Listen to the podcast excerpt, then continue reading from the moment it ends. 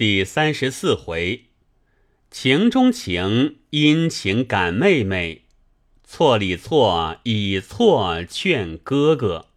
话说袭人见贾母、王夫人等去后，便走来宝玉身边坐下，含泪问他：“怎么就打到这步田地？”宝玉叹气说道：“不过为那些事，问他做什么？”只是下半截疼得很，你瞧瞧，打坏了哪里？袭人听说，便轻轻的伸手进去，将中衣褪下。宝玉略动一动，便咬着牙叫：“哎呦！”袭人连忙停住手，如此三四次才退了下来。袭人看时。只见腿上半段青紫，都有四指宽的浆痕，高了起来。袭人咬着牙说道：“我的娘，怎么下这般的狠手？你但凡听我一句话，也不得到这步地位。幸而没动筋骨，倘或打出个残疾来，可叫人怎么样呢？”正说着。只听丫鬟们说：“宝姑娘来了。”袭人听见，知道穿不及中衣，便拿了一床夹纱被替宝玉盖了。只见宝钗手里托着一丸药走进来，向袭人说道：“晚上把这药用酒研开，替他敷上，把那淤血的热毒散开，可以就好了。”说毕，递与袭人，又问道：“这会子可好些了？”宝玉一面道谢，说：“好些了。”又让座。宝钗见他睁开眼说话，不像先时，心中也宽慰了好些，便点头叹道：“唉，早听人一句话。”也不至今日。别说老太太、太太心疼，就是我们看着，心里也疼。刚说了半句，又忙咽住，自悔说的话急了，不觉得就红了脸，低下头来。宝玉听得这话如此亲切稠密，竟大有深意。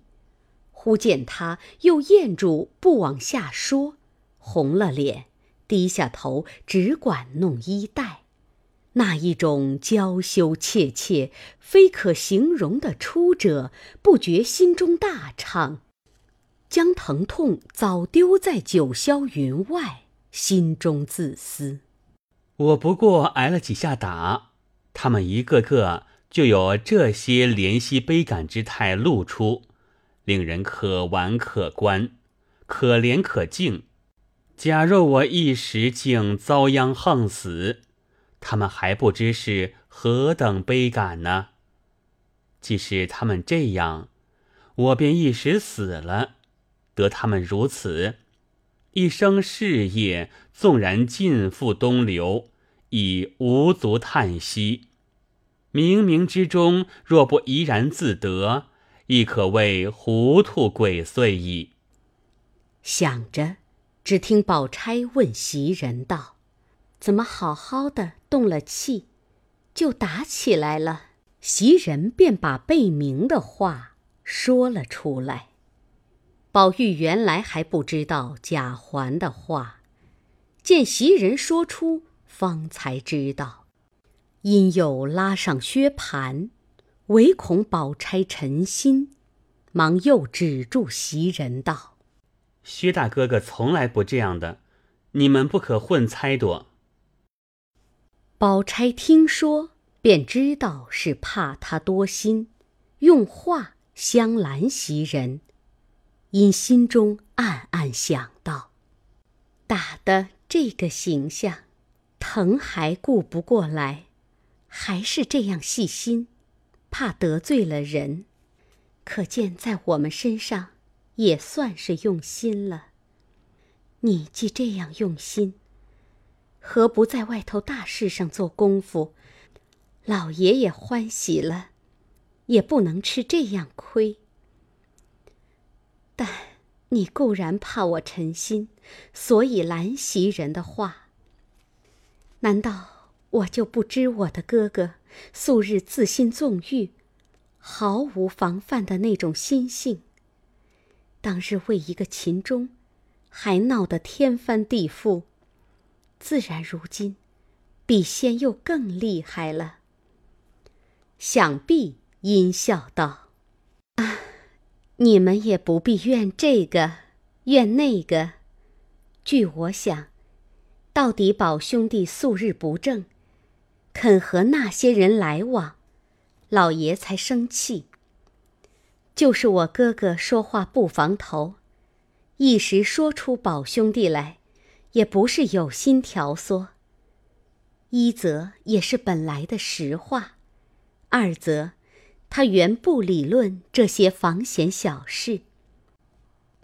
席姑娘，从小只见宝兄弟这么样细心的人，你何尝见过天不怕地不怕，心里有什么，口里就说什么的人？袭人因说出薛蟠来，见宝玉拦他的话。早已明白自己说造次了，恐宝钗没意思。听宝钗如此说，更觉羞愧无言。宝玉又听宝钗这番话，一半是堂皇正大，一半是去己疑心，更觉比先畅快了。方玉说话时，只见宝钗起身说道。明儿再来看你，你好生养着吧。方才我拿了药来交给袭人，晚上敷上，管饱就好了。说着便走出门去。袭人赶着送出院外，说：“姑娘倒费心了，改日宝二爷好了，亲自来谢。”宝钗回头笑道：“啊。”有什么谢处？你只劝他好生静养，别胡思乱想的就好了。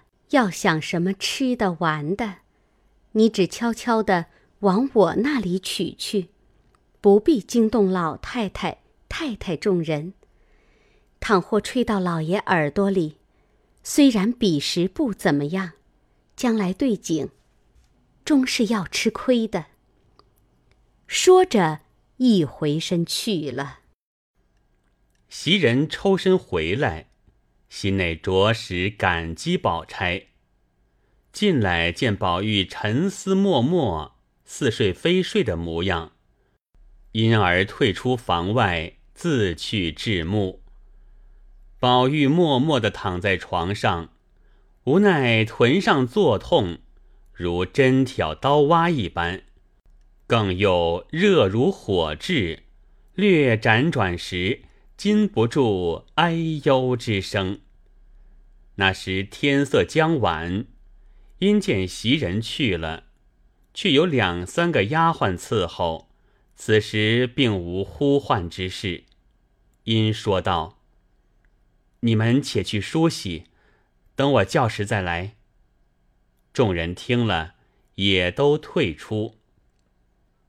这里宝玉昏昏默默，只见蒋玉菡走了进来，诉说忠顺府拿他之事；又见金钏进来，哭说为他投井之情。宝玉半梦半醒，都不在意。忽又觉有人推他，恍恍惚惚，听着有人悲泣之声。宝玉从梦中惊醒，睁眼一看，不是别人，却是林黛玉。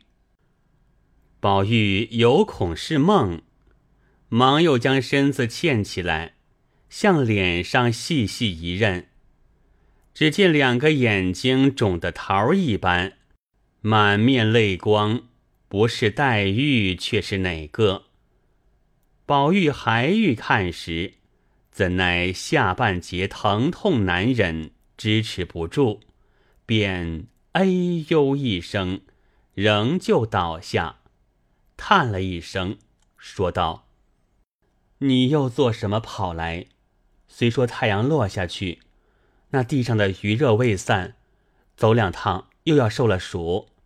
我虽然挨了打，并不觉疼痛。我这个样儿，只装出来哄他们。”好在外头不赞于老爷听，其实是假的，你不可认真。此时林黛玉虽不是嚎啕大哭，然越是这等无声之气，气噎喉堵，更觉得厉害。听了宝玉这番话，心中虽有万句言辞，只是不能说的。半日，方抽抽噎噎的说道。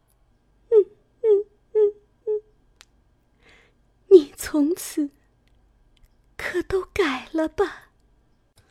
宝玉听说，便长叹一声道：“你放心，别说这样话，就便为这些人死了，也是情愿的。”一句话未了，只见院外人说：“二奶奶来了。”林黛玉便知是凤姐来了。连忙立起身说道：“我从后院子去吧，回头再来。”宝玉一把拉住道：“这可奇了，好好的怎么怕起他来？”林黛玉急得跺脚，悄悄的说道：“你瞧瞧我的眼睛，又该他取笑开心呢。”宝玉听说，赶忙的放手。黛玉三步两步转过床后，出后院而去。凤姐从前头已进来了，问宝玉：“可好些了？想什么吃？叫人往我那里取去。”接着薛姨妈又来了，一时贾母又打发了人来。至掌灯时分，宝玉只喝了两口汤。便昏昏沉沉的睡去，接着，周瑞媳妇、吴心登媳妇、郑好时媳妇，这几个有年纪、常往来的，听见宝玉挨了打，也都进来。袭人忙迎出来，悄悄的笑道：“婶婶们来迟了一步，二爷才睡着了。”说着。一面带他们到那边房里坐了，倒茶与他们吃。那几个媳妇子都悄悄地坐了一回，向袭人说：“等二爷醒了，你替我们说吧。”袭人答应了，送他们出去。刚要回来，只见王夫人使个婆子来，口称：“太太叫一个跟二爷的人呐。”袭人见说。想了一想，便回身悄悄告诉晴雯、麝月、谭云、秋纹等说：“太太叫人，你们好生在房里，我去了就来。”说毕，同那婆子一径出了园子，来至上房。王夫人正坐在凉榻上摇着芭蕉扇子，见他来了，说：“不管叫谁个来也罢了。”你又丢下他来了，谁服侍他呢？袭人见说，连忙陪笑回道：“二爷才睡安稳了，那四五个丫头如今也好了，会服侍二爷了。太太请放心。恐怕太太有什么话吩咐，打发他们来，一时听不明白，倒耽误了。”王夫人道：“也没甚话。”白问问他这会子疼的怎么样？袭人道：“宝姑娘送去的药，我给二爷敷上了，比先好些了。先疼的躺不稳，这会子都睡沉了，可见好些了。”王夫人又问：“吃了什么没有？”袭人道：“老太太给的一碗汤，喝了两口。”只嚷干渴，要吃酸梅汤。我想着酸梅是个收敛的东西，才刚挨了打，又不许叫喊，自然急得那热毒热血未免不存在心里。倘或吃下这个去积在心里，再弄出大病来，可怎么样呢？因此我劝了半天才没吃，只拿那糖腌的玫瑰卤子和了吃，吃了半碗，又嫌吃续了，不香甜。王夫人道：“哎呦，你不该早来和我说。前儿有人送了两瓶子香露来，原要给他点子的，我怕他胡糟蹋了，就没给。既是他嫌那些玫瑰膏子絮烦，把这个拿两瓶子去。”一碗水里，只用挑一茶匙儿，就香得了不得呢。说着，就唤彩云来，把前儿的那几瓶香露拿了来。袭人道：“只拿两瓶来吧，多了也白糟蹋。等不够再要，再来取也是一样。”彩云听说，去了半日，果然拿了两瓶来，付与袭人。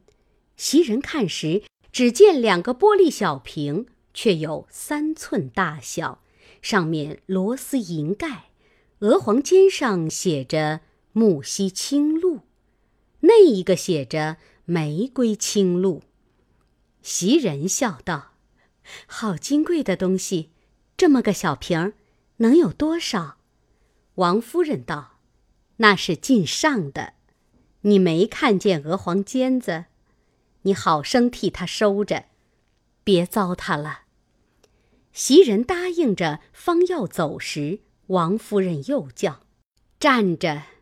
我想起一句话来问你。”袭人忙又回来。王夫人见房内无人，便问道：“我恍惚听见宝玉今儿挨打，是环儿在老爷跟前说了什么话？”你可听见这个了？你要听见，告诉我听听，我也不吵出来，叫人知道是你说的。袭人道：“我倒没听见这话，只听说魏二爷霸占着戏子，人家来和老爷要，为这个打的。”王夫人摇头说道：“也为这个，还有别的缘故。”袭人道：“别的缘故实在不知道了。我今儿在太太跟前大胆说句不知好歹的话，论理。”说了半截，忙又咽住。王夫人道：“你只管说。”袭人笑道：“太太别生气，我就说了。”王夫人道：“我有什么生气的？你只管说来。”袭人道：“论理，我们二爷也须得老爷教训两顿。若老爷再不管，将来不知做出什么事情来呢？”王夫人一闻此言，便合掌念声“阿弥陀佛”，由不得赶着袭人叫了一声：“我的儿，亏了你也明白，这话和我的心一样。”我何曾不知道管儿子？先使你朱大爷在，我是怎么样管他？难道我如今倒不知管儿子了？唉，只是有个缘故。如今我想，我已经快五十岁的人，通共剩了他一个，他又长得单弱。况且老太太宝贝似的，若管紧了她，倘或再有个好歹，或是老太太气坏了，那时上下不安，岂不到坏了？所以就纵坏了她。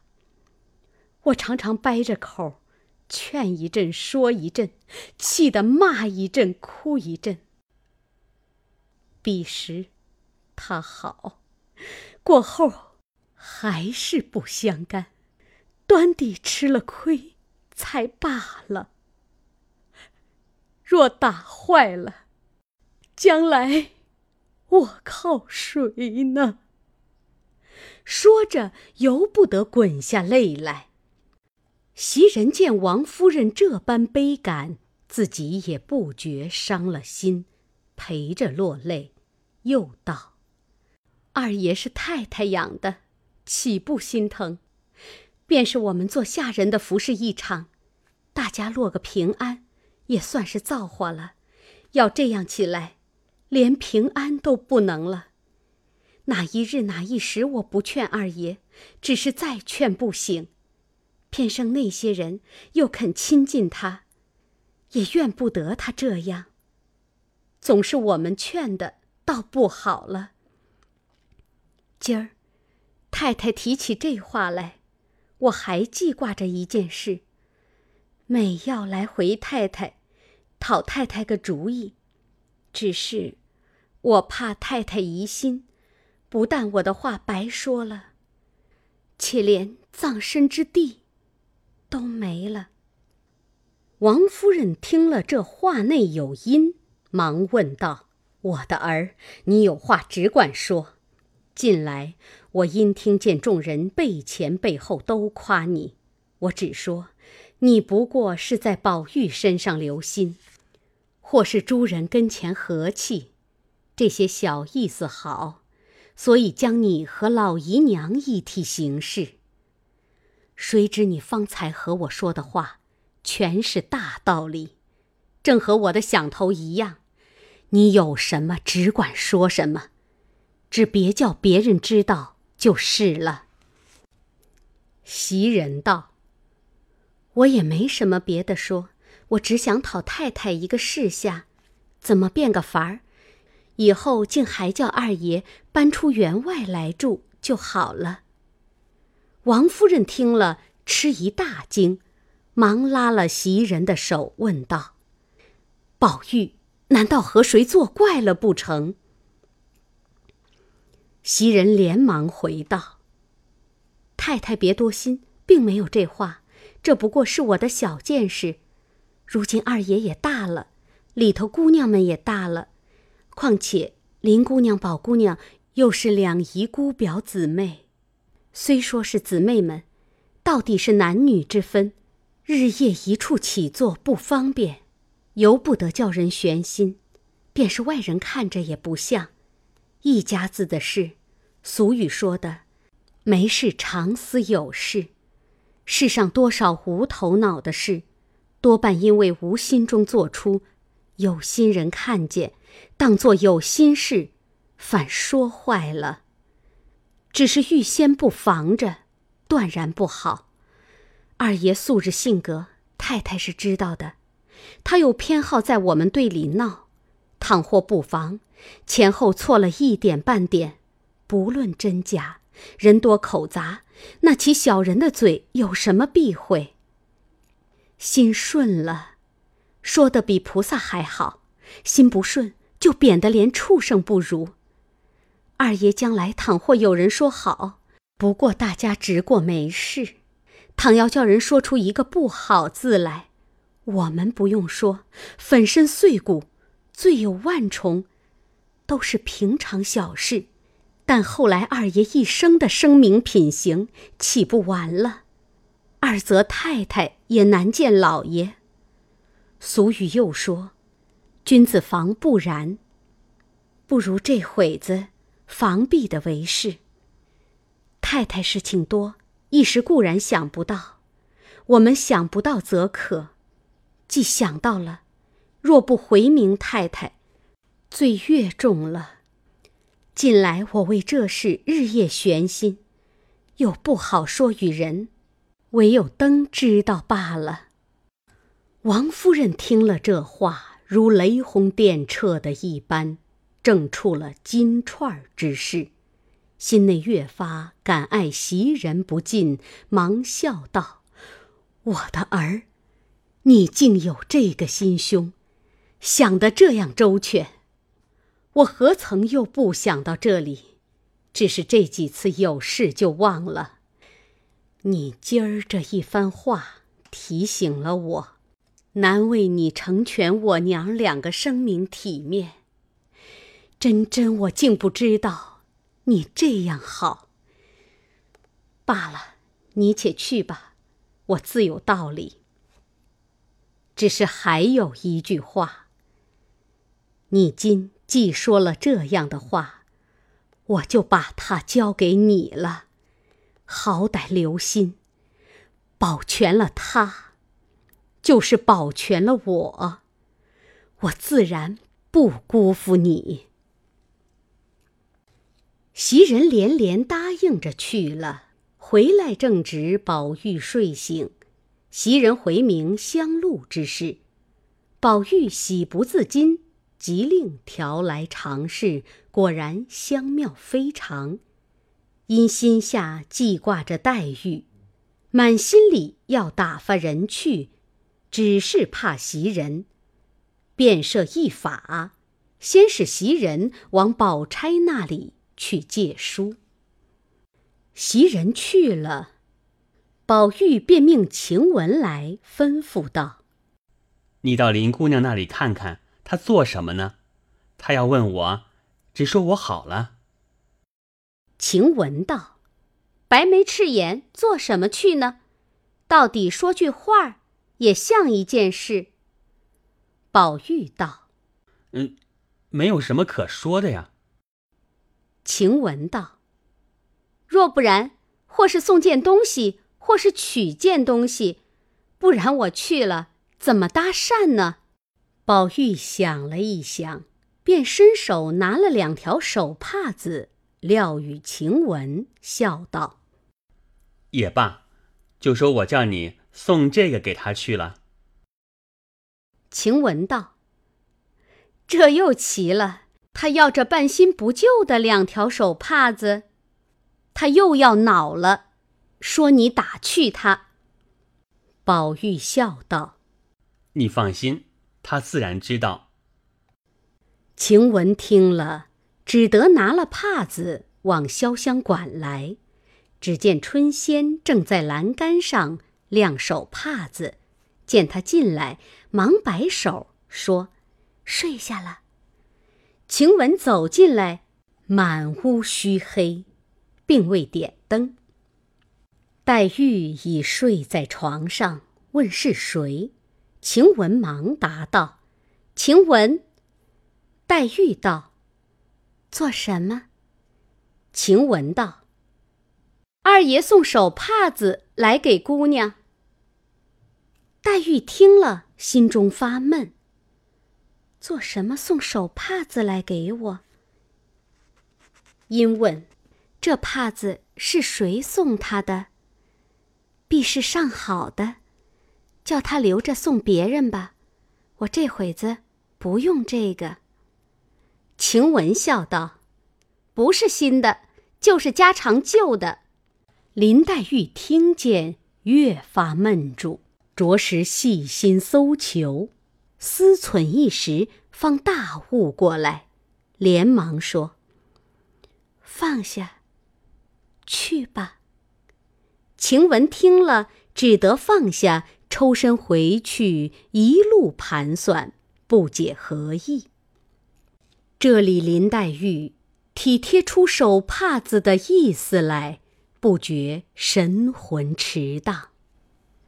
宝玉这番苦心，能领会我这番苦意，又令我可喜。我这番苦意。不知将来如何，又令我可悲。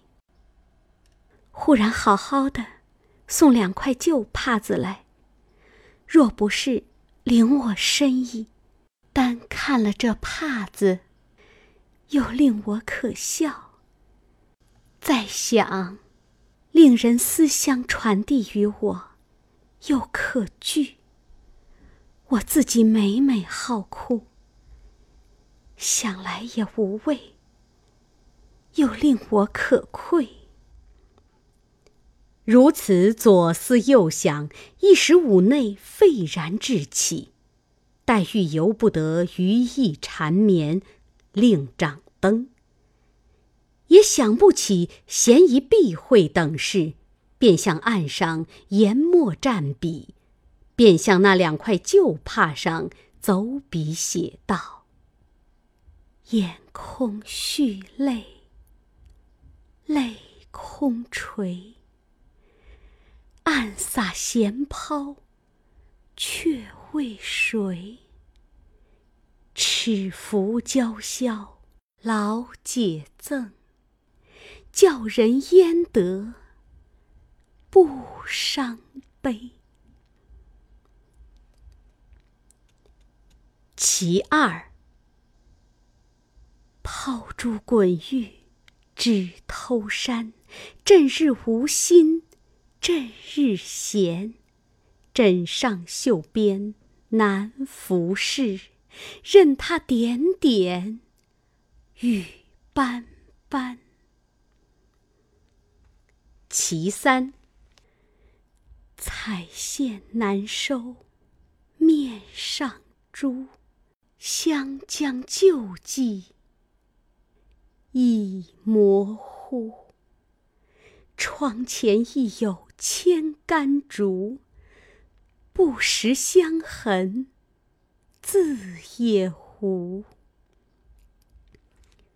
林黛玉还要往下写时，觉得浑身火热，面上作烧，走至镜台，揭起锦服一照，只见腮上通红，自现压倒桃花，却不知。并有此蒙，一时方上床睡去，犹拿着那帕子思索，不在话下。却说袭人来见宝钗，谁知宝钗不在园内，往他母亲那里去了。袭人便空手回来，等至二更，宝钗方回来。原来宝钗素知薛蟠情性，心中已有一半，疑是薛蟠调唆了人来告宝玉的。谁知又听袭人说出来，越发信了。究竟袭人是听贝明说的，那贝明也是私心蒯夺，并未据实，竟认准是他说的。那薛蟠。都因素日有这个名声，其实这一次却不是他干的，被人生生的一口咬死是他，有口难分。这日正从外头吃了酒回来，见过母亲，只见宝钗在这里，说了几句闲话，因问：“听见宝兄弟吃了亏，是为什么？”薛姨妈正为这个不自在，见他问时，便咬着牙道：“不知好歹的东西，都是你闹的，你还有脸来问？”薛蟠见说，便怔了，忙问道：“我何尝闹什么？”薛姨妈道：“你还装憨呢？人人都知道是你说的。”还赖呢？薛蟠道：“人人说我杀了人，也就信了呗。”薛姨妈道：“连你妹妹都知道是你说的，难道她也赖你不成？”宝钗忙劝道：“妈和哥哥且别叫喊，消消停停的，就有个青红皂白了。”因向薛蟠道：“是你说的也罢，不是你说的也罢，事情也过去了，不必较正，倒把小事儿弄大了。我只劝你，从此以后在外头少去胡闹，少管别人的事，天天一处大家胡逛。你是个不防头的人，过后。”没事就罢了，倘或有事，不是你干的，人人都也疑惑是你干的。不用说别人，我就先疑惑。薛蟠本是个心直口快的人，一生见不得这样藏头露尾的事。又见宝钗劝他不要逛去，他母亲又说他犯蛇。宝玉之打是他治的，早已急得乱跳，赌身发誓的分辨，又骂众人：“谁这样脏派我？我把那裘囊的牙敲了才罢！分明是为打了宝玉，没的现钱儿，拿我来做幌子。难道宝玉是天王？他父亲打他一顿，一家子定要闹几天？哪一回为他不好，姨爹打了他两下子，过后老太太不知怎么知道了。”说是甄大哥哥治的，好好的叫了去骂了一顿，今儿越发拉上我了。既拉上我也不怕，越是进去把宝玉打死了，我替他偿了命，大家干净。一面嚷，一面抓起一根门栓来就跑，慌得薛姨妈一把抓住，骂道：“作死的孽障，你打谁去？”你先打我来！薛蟠急得眼似铜铃一般，嚷道：“何苦来？又不叫我去，又好好的赖我。将来宝玉活一日，我担一日的口舌，不如大家死了清净。”宝钗忙也上前劝道：“你忍耐些儿吧，妈急得这个样，你不说来劝妈，你还反闹得这样。”别说是妈，便是旁人来劝你，也为你好，倒把你的性子劝上来了。薛蟠道：“这会子又说这话，都是你说的。”宝钗道：“你只怨我说，再不怨你顾前不顾后的行径。”薛蟠道：“你只会怨我顾前不顾后。”你怎么不愿宝玉外头招风惹草的那个样子？别说多的，只拿钱儿奇观的事比给你们听。那奇观我们见过十来次的，我并未和他说一句亲热话，怎么钱儿他见了，连姓名还不知道，就把汗金子给他了？难道这也是我说的不成？薛姨妈和宝钗急着说道：“还提这个？”可不是为这个打他呢，可见是你说的了。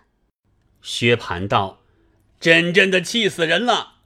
赖我说的，我不恼，我只为一个宝玉闹得这样天翻地覆的。”宝钗道：“谁闹了？你先持刀动杖的闹起来，倒说别人闹。”薛蟠见宝钗说的话句句有理，难以驳正。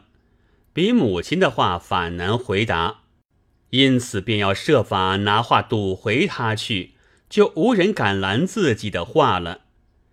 也因正在气头上，未曾想话之轻重，便说道：“好妹妹，你不用和我闹，我早知道你的心了。从前妈和我说，你这金要捡有玉的才可正配，你留了心。”见宝玉有那老实骨子，你自然如今行动护着他。话未说了，把个宝钗气正了，拉着薛姨妈哭道：“妈妈，你听，哥哥说的是什么话？”薛蟠见妹妹哭了，便知自己冒撞了，便赌气走到自己房里。安歇不提。这里薛姨妈气得乱战，一面又劝宝钗道：“你素日知那孽障说话没道理，明儿我叫他给你赔不是。”宝钗满心委屈气愤，但要怎样，又怕他母亲不安，少不得含泪别了母亲，各自回来。到屋里整哭了一夜。次日早起来，也无心梳洗，胡乱整理整理，便出来瞧母亲。可巧遇见林黛玉独立在花荫之下，问他哪里去。薛宝钗因说家去，口里说着，便只管走。黛玉见他无精打采的去了，又见眼上有哭泣之状，大非往日可比，便在后面笑道：“姐姐也自保重些儿，就是哭出两缸眼泪来，也医不好棒疮。”不知宝钗如何答对，且听下回分解。